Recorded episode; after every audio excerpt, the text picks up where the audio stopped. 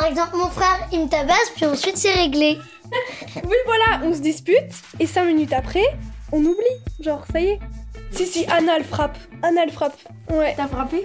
Et ensuite, moi, quand j'essaie de la frapper, elle me frappe encore plus. Du coup, j'ai pas mon mot, en fait. C'est elle. On dit, bah, on demande aux parents, bah, pas vrai, euh, moi, on dit des preuves et les parents, ils disent, bah, ça c'est mieux et, et papa, comme il dit toujours que c'est un des deux il est en colère contre nous deux, bah, et lui, il arbitre pas. Il dit juste que c'est nous deux qui l'ont fait. En fait, euh, on se dispute pour rigoler. Bah non, c'est ma mère qui m'oblige de m'excuser. Nous, on s'excuse jamais. Mais dans tous les cas, cinq minutes après, l'histoire elle est finie et on passe à autre chose.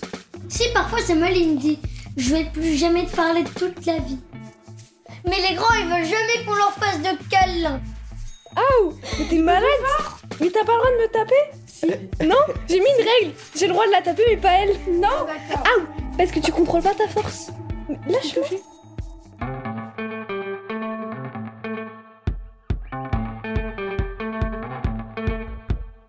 Elle est rentrée dans ma chambre. Il a touché mes jouets. C'est ma place. Il a plus de frites que moi. Quand on se prépare à avoir un deuxième enfant, on rêve d'une belle et grande fratrie unie. Je sais pas vous, mais moi, enceinte, sûrement boostée aux hormones, j'imaginais mon aîné découvrant avec joie son petit frère. Je projetais des scènes de câlins, de jeux partagés, d'amour fraternel plus fort que tout. Ça arrive, parfois. En fait, je suis quand même plus souvent euh, arbitre d'un match de boxe, médiatrice zen et compréhensive, ou furie hystérique qui renvoie chacun dans sa chambre. Ça dépend des jours. Alors oui, quand je les vois partager des moments complices, tout le reste s'efface rapidement. On a nous aussi été enfants, avec des frères et sœurs, et on sait bien que le je t'aime, je te déteste fait partie de l'enfance et qu'en général, à l'âge adulte, tout s'apaise. Néanmoins, le quotidien s'avère parfois dur à gérer, ne serait-ce que comment réussir à passer un repas sans crise. Un vrai challenge. Alors nous allons interroger aujourd'hui Margot Michels, psychologue clinicienne pour les enfants et les parents, formée au Theraplay, une thérapie basée sur les liens d'attachement. On va lui demander ce qui se joue entre les frères et sœurs et bien sûr si elle a des trucs à nous donner pour euh, éviter de regretter d'avoir plusieurs enfants. Non, non, non, non, non, pour éviter les disputes à la maison. Bonjour, je suis Dorothée Saada, la maman curieuse qui pour parents cherche comment on fait chez les autres pour vous aider à trouver des solutions avec vos enfants. Bienvenue dans ce nouvel épisode de notre podcast Parents Galère sa mère, un épisode Maman, il m'embête. Alors nous on fait quoi? Bonjour Margot. Bonjour Dorothée. Alors, j'ai une première question qui me vient à l'esprit. La première, c'est est-ce que la rivalité, est-ce que la jalousie entre frères et sœurs, c'est normal? Est-ce que c'est le propre d'une fratrie? Euh, parce que j'ai quand même l'impression hein, que, dans certaines familles, c'est très aigu et, pas dans d'autres. Oui, effectivement, ça peut prendre plusieurs formes et vous avez raison de le souligner. Il y a tout un tas de parents qui vous diront qu'à la naissance du, bébé, ça s'est très très bien passé euh, les deux premières années. Parfois, c'est quand le deuxième commence à, pouvoir attraper euh, les jouets, les vêtements, que ça se corse. Il y a d'autres enfants qui, il y a d'autres aînés qui au tout début ne supportent pas le bébé. Vraiment, c'est parfois même ça peut choquer. Et puis, au fur et à mesure des années, ça va s'estomper. Ce qui est certain, c'est que euh, quand on, on, on a un, un, petit frère ou une petite sœur qui arrive dans la famille, ça redistribue un petit peu les cartes et ça redistribue la place. Est-ce que c'est forcément de la jalousie? Euh, Moi, je suis parfois un petit peu dérangée par ce terme parce que c'est connoté négativement. Oui. Alors que euh, les enfants n'ont pas de mauvaises intentions. Les aînés ne sont pas animés de mauvais sentiments à l'égard de leur, de leur frère ou leur sœur, mais par contre, ça les bouscule, ça les chamboule et ça demande un petit peu de soutien, ça c'est vrai. Alors, comment est-ce que nous, les parents, on, on doit réagir face aux, aux, rivalités des plus grands? Euh, Je donne des exemples, euh, quand oui. ils se jouettent des jouets à la figure, euh, quand ils se crient dessus ou carrément quand ils se battent. Hein. Est-ce qu'on les sépare? Est-ce qu'on les dispute? Parce que c'est vrai, je trouve qu'on souvent on donne toujours raison aux plus jeunes. Hein. Alors, oui, on peut avoir tendance effectivement à estimer, et d'ailleurs à juste titre, que le plus jeune est plus fragile et mérite euh, une attention particulière. Donc, on va parfois demander beaucoup d'efforts au plus grand, et ça, ça peut attiser une forme de rivalité, parce que déjà qu'il y a le bébé, déjà que c'est difficile à vivre, et en plus, il faut y faire attention. Ça peut faire beaucoup pour un aîné qui, ne l'oublions pas, parfois n'a que deux ans, trois ans mmh. ou quatre ans. Quand un enfant euh, jette un jouet à la figure de quelqu'un, j'ai envie de dire que ce soit son petit frère, sa tante ou euh, n'importe qui d'autre, ça peut nécessiter une action de la part des parents. Effectivement, nos enfants, ils ont besoin de notre aide pour, euh, euh, pour accompagner, pour réguler tout ce qui va parfois un petit peu euh, les, les, déborder. il y a une différence hein, que, en tant que parents, on doit apprendre à faire et on grandit avec nos enfants dans leur comportement. Qu'est-ce qui est un comportement pas terrible, terrible, mais où on peut faire confiance aux enfants pour se réguler entre eux, et qu'est-ce qui est un comportement dangereux et où on va devoir intervenir? Typiquement, un jouet qui est lancé, c'est pas pareil si c'est un petit doudou tout mou que si c'est un camion euh, de pompiers avec les chaînes. Qu'est-ce qu'on fait alors quand c'est comme ça? On, doit les séparer, on doit les disputer, on doit punir, on, fait quoi? Alors, quand on utilise euh, la punition avec nos enfants, euh, ça va attiser les sentiments pénibles. D'accord. La justice. Oui, ça va, ça va cristalliser le côté douloureux de la situation et ça va pas permettre au grand frère ou à la grande sœur d'avoir euh, de l'empathie et de la considération pour le bébé. Hmm. Donc, euh, ça peut être assez risqué, ça peut avoir des conséquences. Une autre conséquence que j'ai vue souvent, c'est que les grands, quand ils sont punis euh, face aux mauvais comportements qu'ils vont avoir avec le plus jeune, eh bien, ils finissent par le faire dans le dos des parents. Si bien qu'on ne sait plus que ça ne va pas et que le grand frère ou la grande sœur devient un petit peu, il fait les choses dans le dos, quoi. Et il est après puni aussi parce qu'il fait des choses uniquement dans le dos. Donc, parfois, il y a une petite, euh, petite, escalade euh, qui n'est pas toujours très agréable. Est-ce que pour autant on ne doit rien faire? Absolument pas. Mm. Euh, nos enfants ont besoin d'adultes structurés, cadrants, qui vont les accompagner pour dire qu'il bah, y a des choses qui ne se font pas.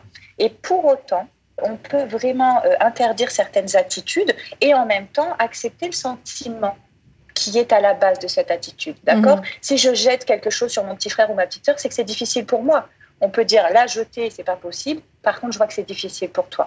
Et ça, ça fait une, grande différence pour les enfants. C'est pas magique, hein. les, grands frères et les grandes sœurs ne vont pas arrêter d'avoir des comportements inadaptés juste parce qu'on leur dit Ouh, ça a l'air difficile pour toi. Non, mais ils savent qu'ils sont entendus en tous les cas. Mais ils sont entendus, exactement. Et, euh, et sur la, dans la répétition, ça fait une différence, vraiment. Et quand ils sont plus grands, si on a des disputes, euh, donc pas d'un aîné avec un bébé, mais je sais pas moi, un de, un de 4, un de 2, un de 6, un de, un de 3, voilà, ils sont en train de se disputer euh, euh, ensemble. Pareil, qu'est-ce qu'on fait? Parce que là, donc voilà, il y, a deux enfants qui sont plus, plus âgés.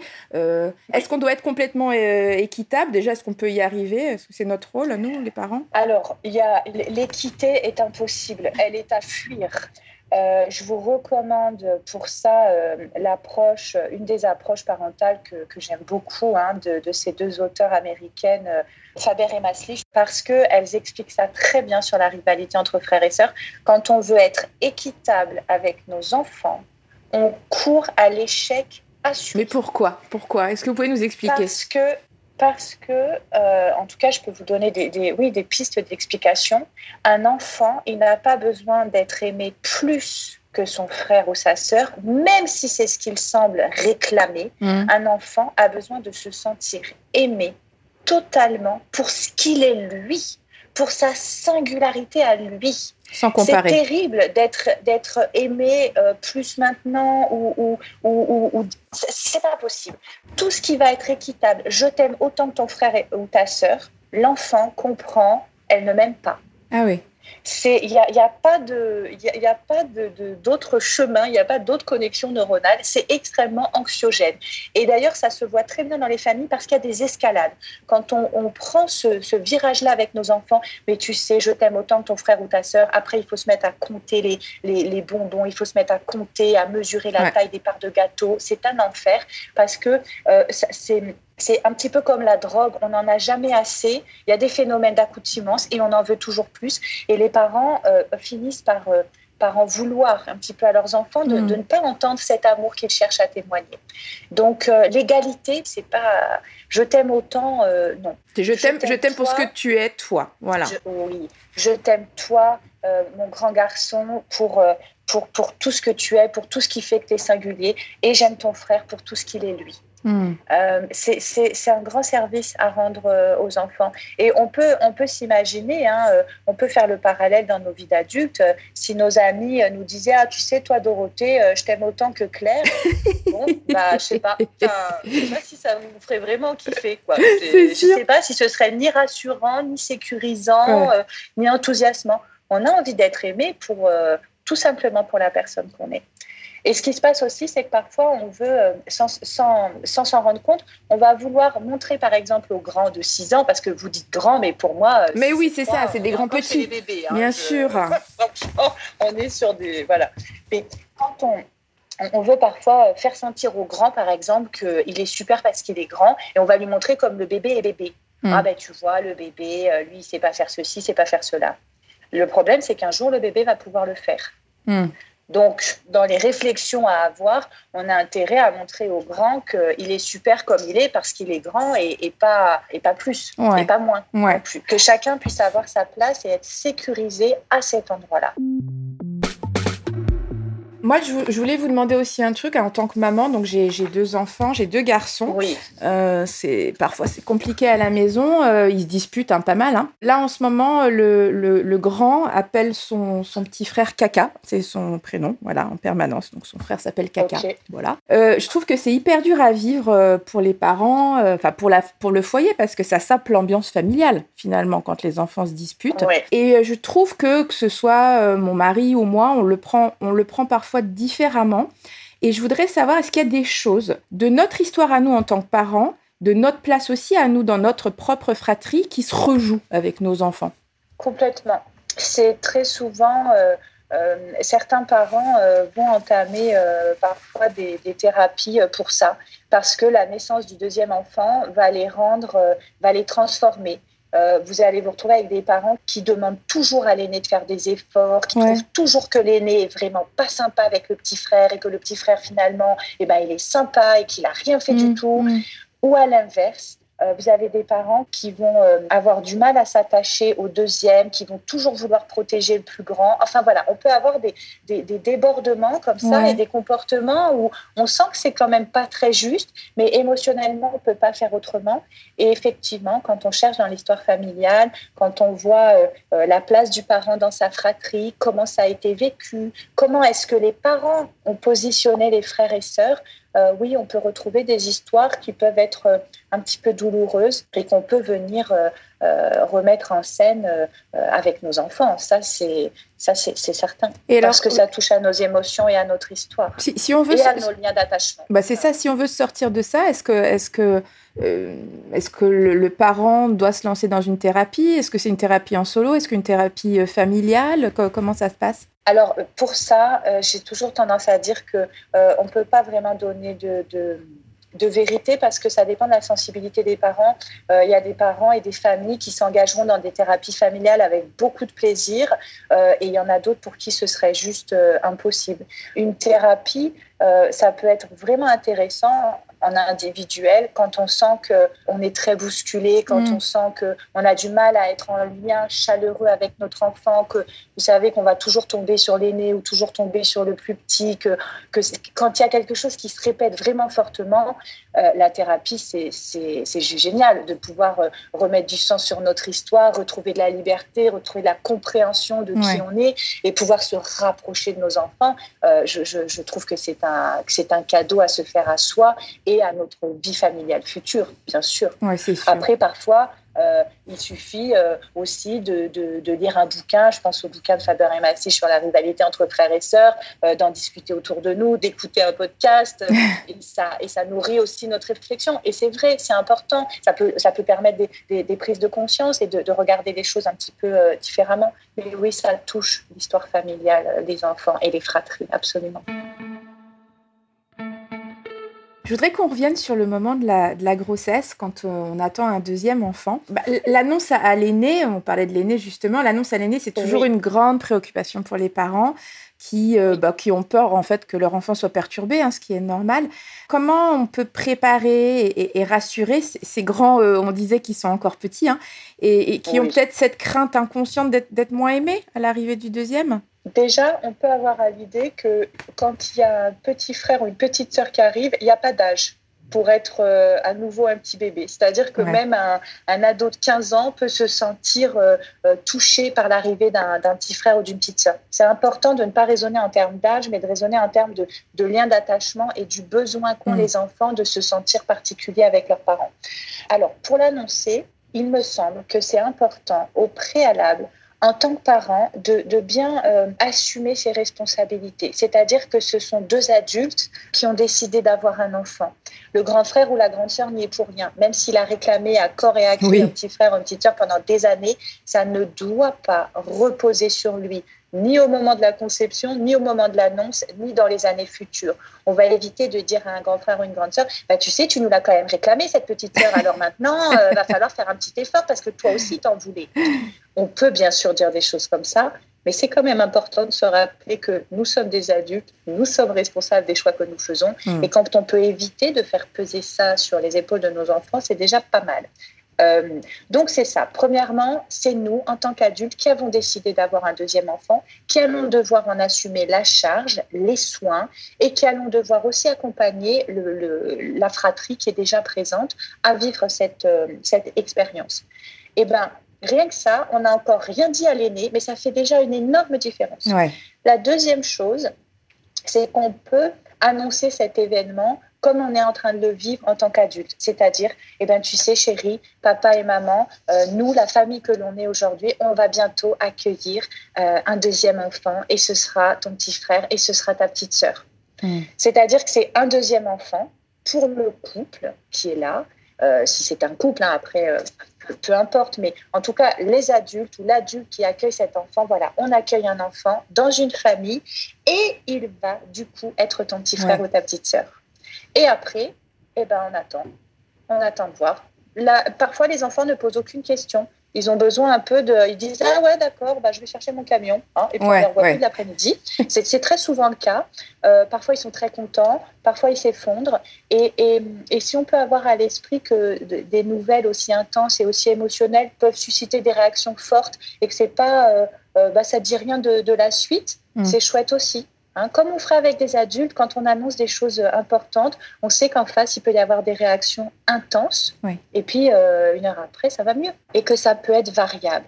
C'est l'idée, si vous voulez, de, de se préparer en tant que parent à élargir un petit peu euh, les possibilités émotionnelles chez nos enfants. Mm. Et que euh, l'amour qu'un frère ou une sœur peut avoir pour euh, un petit frère ou une petite sœur, cet amour-là, il ne, s'écrit pas dans les premières minutes de l'annonce de l'arrivée d'un bébé, il ne s'écrit pas dans les premiers mois, il, il, il se tricote au fur et à mesure des jours et des liens qui vont nourrir ensemble.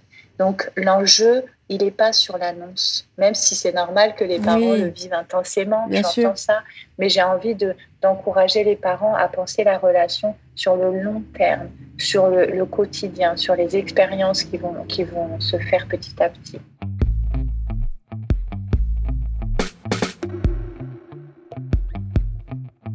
Vous parliez d'âge euh, tout à l'heure là.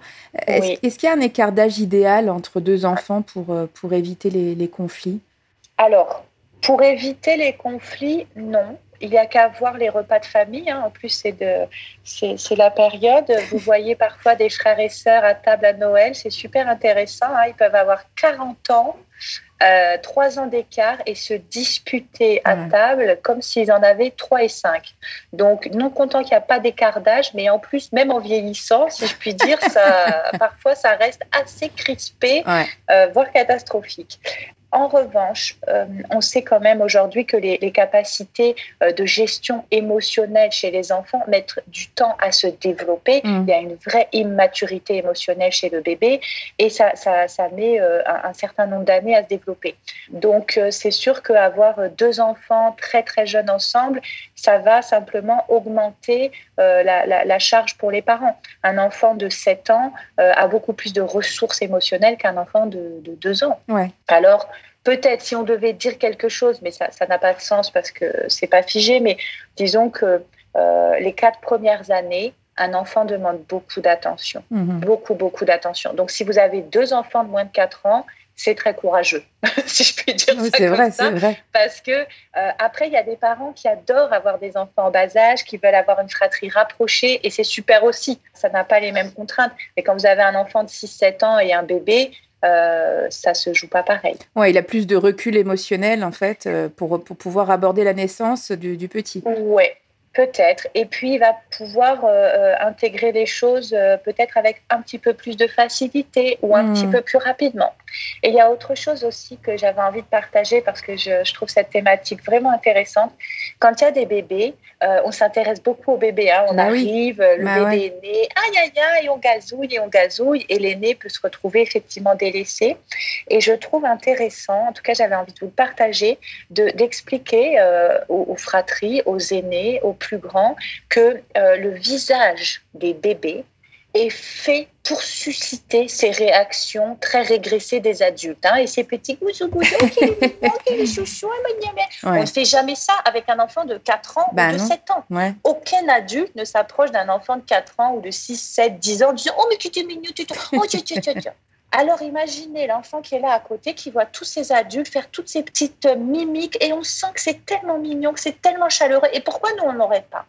Donc, expliquer que, que, nous sommes constitués comme ça parce que le tout petit bébé ne peut rien faire tout seul et que tout son visage est fait pour susciter une grande, grande attraction, ouais. ça a du sens ça peut aussi soulager. C'est pas parce que moi j'ai 4 ans et que je suis pas intéressant qu'on ne fait pas des gousi-gousas. C'est simplement parce que j'ai 4 ans et que effectivement je peux déjà marcher, je peux déjà faire des choses par moi-même. mon petit frère ou ma petite sœur, quand il sera plus un bébé, et eh ben on lui fera plus gousi-gousa non plus. Donc on lui, oui c'est bien. Donc on, communique, on explique à l'enfant.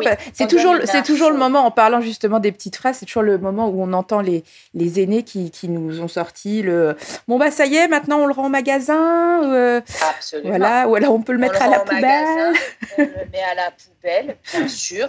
Moi, j'ai entendu, on le laisse glisser du toit, il va tomber directement dans le container à poubelle. Euh, c'est normal que les, que les aînés ils, verbalisent justement cette agressivité? Absolument. J'allais dire, c'est idéal qu'ils la verbalisent hein, plutôt que d'envoyer le camion à travers la pièce ou de faire des coups en douce au petit frère ou à la petite sœur. D'accord? Après, on n'est pas toujours en capacité en tant que parent d'entendre notre aîné euh, dire des choses comme ça. Bah, ça peut être choquant, ça peut, oui, oui, absolument. Ça peut être choquant, ça peut renvoyer à notre histoire familiale. Si on a vécu du rejet en étant enfant, hmm. entendre notre aîné rejeter le plus jeune, ça peut être insupportable. Euh, dans ces cas-là, ça peut être intéressant de faire un travail sur soi, effectivement, pour retrouver un petit peu d'épaisseur et pouvoir accueillir ça chez nos enfants.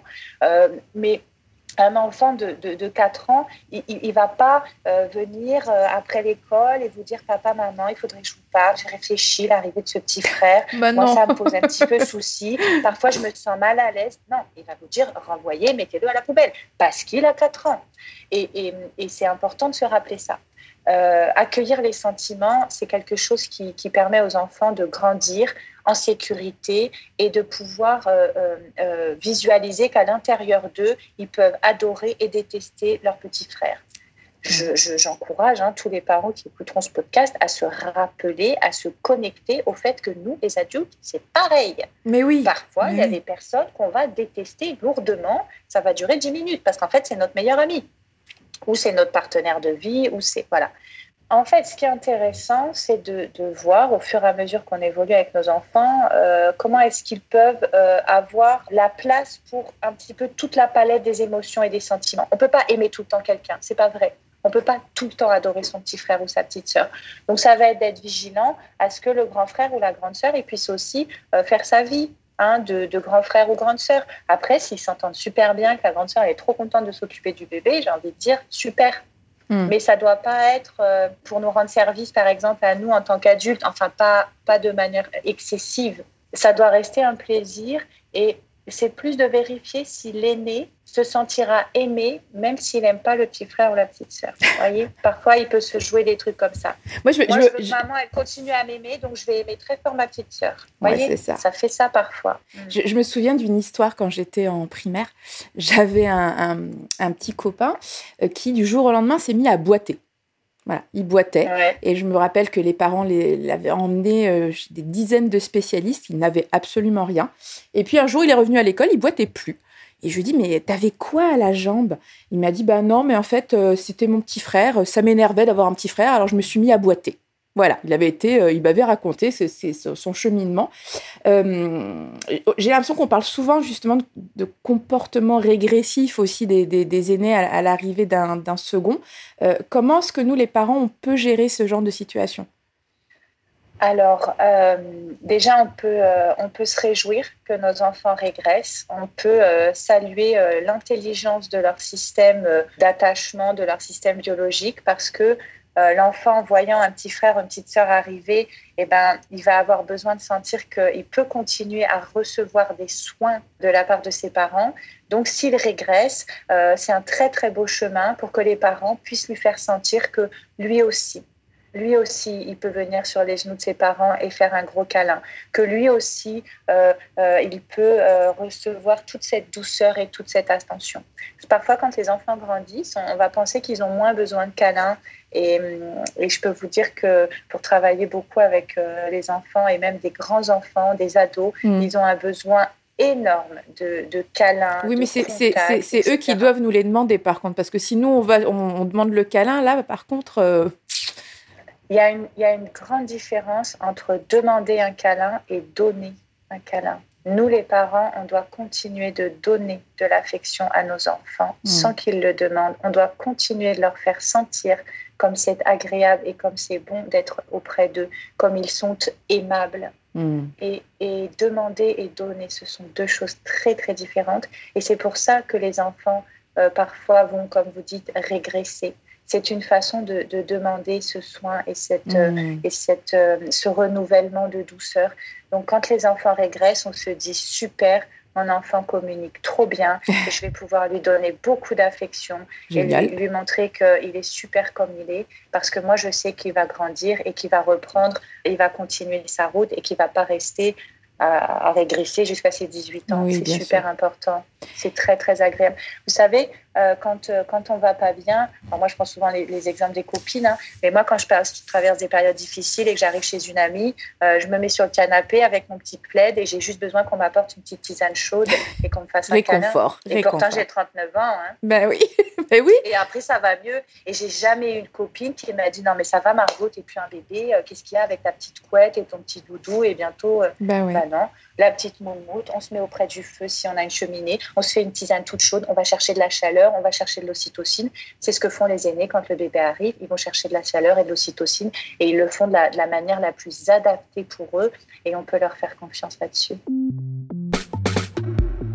Euh, j'avais une dernière question, euh, Margot. Est-ce que finalement, ça, existe vraiment des pathologies sur, plus, donc sur du long terme, hein, né de conflits fraternels, sur des, sur des, frères et sœurs qui se, sont, se seraient très mal entendus finalement jeunes.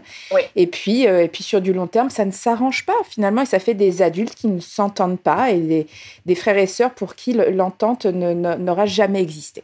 Oui, euh, il y en a beaucoup, hein, vraiment, il y en a, il y en a, il y en a beaucoup, beaucoup. Il suffit d'interroger autour de vous. Alors, parfois, quand on demande aux gens s'ils s'entendent bien entre frères et sœurs, ils vous, ils vous racontent un petit peu le mythe familial. Ah ouais, on s'entend super bien, c'est génial. Mm. Mais par contre, euh, ils ne se voient jamais, ils s'appellent, ils en ont pas forcément très envie, et les repas euh, de famille, de famille finissent en, drame. Alors, larvés ou pas, hein, parfois ça se voit, parfois c'est simplement des pics qui sont, qui sont envoyés à travers la table. Mais oui, ça arrive euh, très souvent que ça ne s'arrange pas et ça fait partie pour moi, en tout cas, des, indications euh, qui peuvent euh, encourager à aller vers, vers une, thérapie parce que le, lien qu'on a avec nos frères et sœurs, il remonte à l'enfance, ça touche à notre système émotionnel, à notre rapport aux autres, à la capacité qu'on a de penser qu'on peut être aimé ou pas. Mmh. ça touche à vraiment beaucoup de choses, ça touche à l'amour des parents, à cette histoire de de, se sentir suffisamment aimé pour qui on est, sans comparaison. Donc ça, ça, se joue tous les jours dans notre vie, hein, au travail, avec les collègues, avec les amis, parfois avec notre mari ou notre, notre partenaire de vie. Donc ouais, c'est ça, ça, se retrouve beaucoup dans les relations de frères et sœurs adultes. Ça peut être très, très dur. Nous, nous voilà, les parents, on a des enfants en bas âge. Euh, on en parlait au début de ce podcast. C'est vrai que souvent, les parents euh, sont euh, agacés par, par les conflits entre frères et sœurs. On, on a envie d'être zen, mais on n'y arrive pas toujours. Non, mais on a envie. Bah on a envie d'être zen. On n'y arrive pas toujours. comment faire pour ne pas s'énerver. Moi, je sais que c'est mon combat de tous les jours. J'ai envie d'être cool, j'ai envie de pouvoir suivre justement tous vos conseils. J'ai lu plein de bouquins, j'essaye de faire, mais il y a des jours, on rentre du boulot, on est fatigué, on a les devoirs, on a ci, on a ça, et puis bah on n'a pas la patience, et puis bah on, crie, et après bah on s'en veut quoi finalement. Comment on peut faire? Alors, c'est une, une, situation qui est délicate parce que il y a parfois un, écart entre effectivement ce qu'on voudrait être et ce qu'on est. Ah, et au oui. milieu de cet écart, il y a la culpabilité. Exactement. Euh, alors, moi, je trouve que la culpabilité, c'est quelque chose de génial. Vraiment, on est équipé humainement de la culpabilité. C'est quelque chose qui nous renseigne euh, émotionnellement quand on a pu causer du tort à quelqu'un.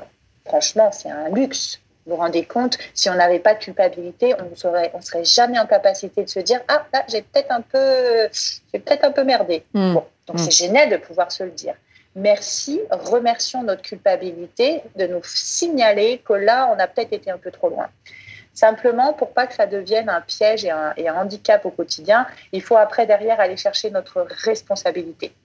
Là, je suis renseignée, j'ai peut-être pas été au top. Bon, bah, bienvenue dans la communauté des hommes aussi. Hein, c'est important de se rappeler Mm. que nous ne sommes que des êtres humains et c'est super, mais voilà. Euh, si, on est équipé de la culpabilité, c'est qu'on est fait aussi pour ne pas toujours avoir des comportements extrêmement appropriés. Et derrière, on va basculer sur la responsabilité. Euh, moi, quand je cause du tort à quelqu'un, que ce soit un adulte ou un enfant et que je m'en rends compte, eh ben, parfois, pas toujours, mais la plupart du temps, j'essaye d'aller voir cette personne en lui disant, tu sais, tout à l'heure, quand j'ai fait ceci ou fait cela, ça a dû être vraiment désagréable pour toi et je suis absolument désolée. J'aurais aimé faire autrement. Voilà. Bienvenue dans le monde des adultes, de, le monde des êtres humains. Et nos enfants sont tout à fait capables d'entendre ça. Et en plus, ils apprendront à le faire. Parce que si vous et moi, en tant qu'adultes, parfois on se rate avec nos enfants, alors qu'on a un cerveau, qu'on a un cortex préfrontal développé, qu'on est censé se gérer. Imaginez nos enfants. Eux aussi, ils vont se rater. Eux aussi, parfois, ils vont crier sur les copains, les copines. Eux aussi, parfois, ils vont être injustes. Eux aussi, parfois, ils vont être dévalorisants, moqueurs, critiques, Mm, mm. exagérés, injustes. Donc, si nous, on peut reconnaître ça chez nous, si on peut le verbaliser auprès d'eux sans leur prendre la tête hein, pendant des heures, il n'y a pas besoin de les coincer dans le salon et de faire une réunion de famille au sommet. Ouais. Juste de pouvoir dire tout à l'heure, maman, elle a crié et vraiment ça fait peur et ça, c'est pas agréable. L'enfant va modéliser sur nous. Et quand il aura crié sur son petit frère ou sa petite sœur parce qu'il aura été énervé, il finira par dire à son petit frère ou sa petite sœur, tout à l'heure, je t'ai crié dessus et vraiment, tu as dû avoir peur, c'était pas agréable. Et les liens peuvent comme ça se réparer et se nourrir. Mais vraiment, Dorothée, je n'ai aucune astuce pour être un parent zen euh, tout le temps. Non, mais Par je trouve que ce que, je, on a ce que vous venez de dire, à c'est super intéressant. Le fait de, de, voilà, de pouvoir le, le dire comme ça à nos enfants. En fait, c'est le mimétisme. Ils nous regardent faire et puis ils vont reproduire ce que l'on fait. Voilà. Voilà. Et de la même façon que quand on crie sur nos enfants, quand euh, ils nous agacent, eh ben, c'est sûr qu'ils vont le faire avec les petits frères ou les petites sœurs. Ah, ça, ils... bah, voilà. Oui, mais on a euh, tous nos palettes pense, d'émotions. hein. On n'est pas. Voilà, hein, Voilà. c'est comme ça. On a nos palettes d'émotions. Après, quand on sent que ça va trop loin et que ça déborde trop, et c'est ce qu'on se disait tout à l'heure aussi, euh, il y, a, y a- y a une mesure. hein. Je veux dire, il y a, y ce qui est de l'ordre de la vie quotidienne avec nos enfants et il y a ce qui est de l'ordre aussi où parfois on, on dérape et on sent que là, on perd complètement le Mm, contrôle mm. et que ça cause euh, vraiment des dommages à nos enfants. Et bien là, c'est important euh, d'aller se faire aider. Moi, j'ai ça tous les jours. euh, donc, c'est voilà, c'est une question de mesure. Mais chercher à être un parent parfait, c'est se mettre une pression qui va augmenter le stress et qui va augmenter nos, nos comportements inadaptés aussi. Donc, euh, tranquille, tranquille, comme je dis souvent. Super. Merci, merci beaucoup, Margot. hein. Avec plaisir de retourner. Merci de nous avoir montré le chemin. Merci de nous avoir dit qu'il existe des solutions pour gérer les relations entre frères et sœurs. Merci beaucoup. Euh, retrouvez sur le site euh, parents.fr tous nos témoignages et nos articles sur le sujet. Vous pouvez nous écouter sur Spotify, Deezer, SoundCloud et toutes les plateformes de podcast. Si vous avez aimé cet épisode, n'hésitez pas à nous laisser des commentaires et mettre des étoiles aussi sur Apple Podcast. Écrivez-nous sur le Facebook, l'Insta de parents ou le forum de parents.fr. On a hâte de vous lire. Je suis Dorothée Saada et je vous ai présenté ce podcast réalisé par Nicolas Jean et co-réalisé par Estelle Santas. À très vite pour le prochain épisode de Galère sa mère.